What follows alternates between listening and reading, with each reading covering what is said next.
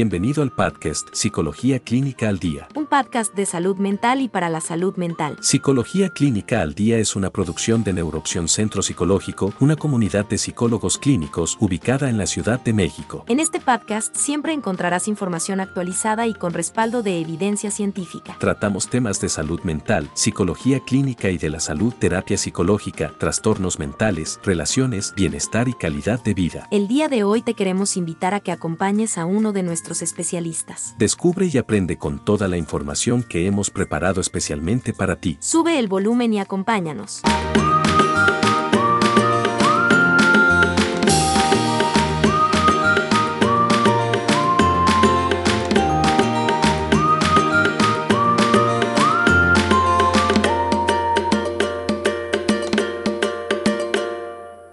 Hola amigos, ¿cómo están? Bienvenidos a un episodio más de Psicología Clínica al Día. En esta ocasión hablaremos acerca del sentimiento de inferioridad, o si se prefiere, complejo de inferioridad. Antes de iniciar con el tema del día, quiero invitarte a que te suscribas a nuestro canal, valores nuestro contenido y compartas con nosotros tus comentarios, dudas o sugerencias. Estaremos pendientes a responderte. Y bueno, ahora sí, comencemos con el análisis del tema del día, que es el sentimiento de inferioridad. El complejo de inferioridad o sentimiento de inferioridad se caracteriza por sentirse menos valioso o menos capaz en comparación con los demás. Alfred Adler, un famoso psicoanalista, propuso una teoría muy interesante acerca del sentimiento de inferioridad. Él propone que la función del sentimiento de inferioridad es motivar la conducta humana. Desde que nacemos, nos encontramos en una posición de inferioridad, ya que necesitamos de la ayuda de los demás para satisfacer nuestras necesidades. De hecho, la antropología considera al ser humano como un ser deficitario, con dificultades para responder a los retos que la vida le plantea. Esta situación nos causa angustia, ya que somos totalmente dependientes de otras personas. Por esta razón, Alfred Adler propone que el sentimiento de inferioridad comienza en la infancia, en el momento en que somos conscientes de la existencia de otras personas que sí son capaces de cuidar de sí mismas. Esta es la base del sentimiento de inferioridad, por lo tanto, es propio de nuestra existencia. Este sentimiento nos impulsa desde muy pequeños a superarnos. Por ejemplo, nos esforzamos por aprender a caminar, a leer, a jugar, por decir algo. También nos motiva a ser como los demás, aprender las habilidades necesarias para evitar la angustia y el sentimiento de inferioridad.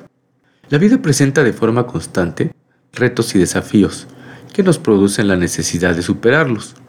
De hecho, los seres humanos dirigimos nuestros esfuerzos en todo momento a superar una meta. De esta forma, podemos entender parte de la naturaleza humana como un reto continuo para superar problemas y alcanzar metas que nos permitan sentirnos completos, fuertes y válidos.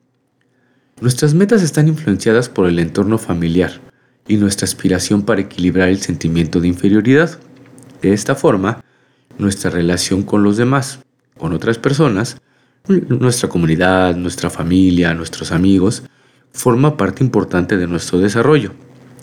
Al ser parte de una comunidad, debemos cumplir reglas y criterios mediante los cuales se nos demanda tres objetivos básicos, tres objetivos vitales, que son trabajo, amor y vida en sociedad. Cumplir esos objetivos contribuye a resolver el sentimiento de inferioridad y a sentirnos parte de nuestra comunidad. Veamos entonces cuáles son las causas del complejo de inferioridad.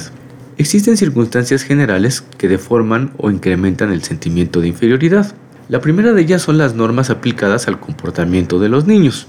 La interacción entre el niño y el adulto cuando el niño no es tratado como un igual, sino como un individuo de nivel inferior la educación excesivamente autoritaria, en la cual el niño no llega a sentirse aceptado y apreciado. Por el contrario, se siente humillado, impotente y agraviado.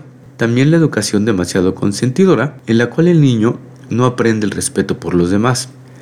También la educación sobreprotectora, en la cual se educa al niño con excesiva delicadeza, impidiéndole aprender a gestionar conflictos y superar metas. Estas situaciones obstaculizan que el niño aprenda la cultura del esfuerzo, que incluye el valerse por sí mismo, afrontar conflictos, luchar para conseguir sus deseos y esforzarse por adquirir habilidades. En vez de sentirse aceptado, apreciado y querido, el niño siente que vale menos que las demás personas. No podemos negar que influye la actitud o la perspectiva del niño. Sabemos que ante las mismas circunstancias, dos niños pueden desarrollarse completamente diferente. Pero bueno, la teoría de la motivación de Alfred Adler afirma que el sentimiento de inferioridad tiene la función de motivarnos al logro de objetivos. El problema con el sentimiento de inferioridad aparece cuando el individuo se compara con otros y confirma en una autoevaluación subjetiva que por algún motivo es menos, es decir, menos querido, menos hábil, menos dichoso, menos tenido en cuenta, menos reconocido, con menos amigos o con menos likes y por tanto no pertenece al grupo de esas personas supuestamente más afortunadas. Se siente excluido, se siente inferior. Ahora veamos cómo se comporta una persona con complejo de inferioridad. Cuando surge una deformación del sentimiento de inferioridad, la persona experimenta de inicio dificultad para relacionarse con los demás. Experimentar de forma excesiva el sentimiento de inferioridad resulta doloroso y es muy difícil de tolerar, por lo cual las personas intentan, digamos, sobrecompensarlo.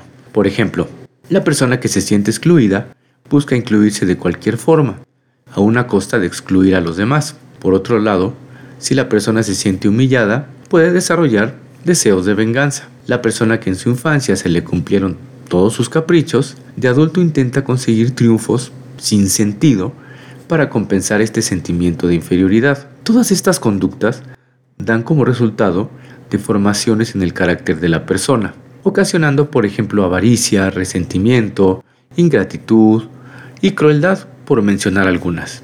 También problemas de índole psicológica, tales como depresión, ansiedad, problemas de adaptación, problemas en las relaciones. Vamos a ver algunos ejemplos. Una persona con una necesidad obsesiva de logro se verá más afectada cuando no se acepta uno de sus proyectos. Una persona con el objetivo de ser admirada será más afectada por la falta de likes o de retweets. Una persona, digamos, con una educación malcriada puede tener una susceptibilidad exagerada hacia situaciones en las cuales su sentido de pertenencia y autoestima podrían estar en duda y por tanto sufrir mucho más sentimientos de inferioridad. También un niño consentido se puede sentir excluido del aprecio de su profesora si ésta lo regaña por no atender las normas del salón de clase. Un adulto con una creencia, digamos del tipo tengo que mostrar que soy perfecto, tiene más riesgo que otros de sentirse relegado cuando en una reunión de trabajo no le aceptan sus propuestas. Bien, ahora veamos cómo superar el complejo de inferioridad.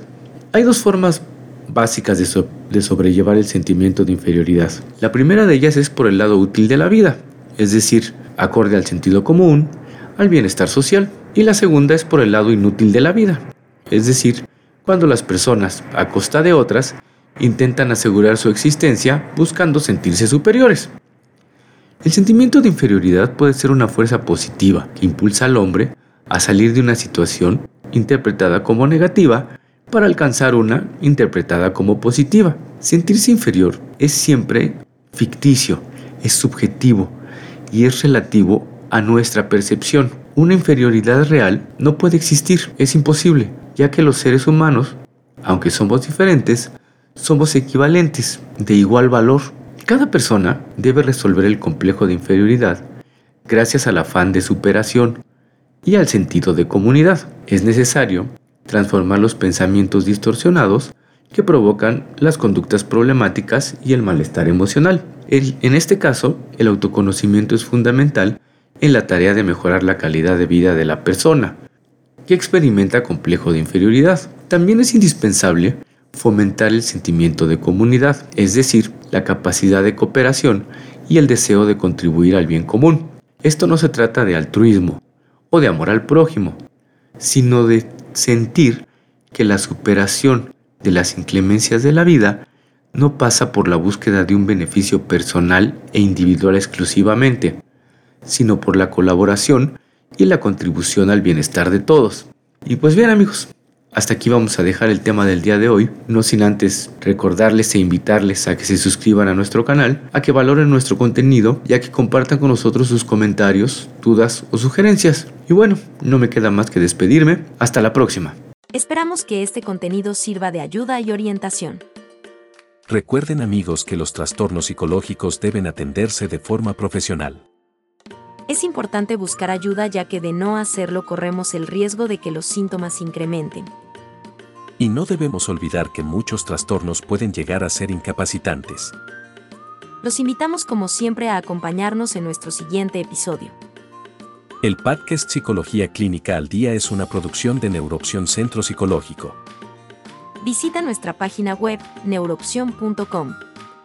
Suscríbete a nuestro podcast. Recuerden que sin salud mental no hay salud. Hasta la próxima. Gracias por escucharnos.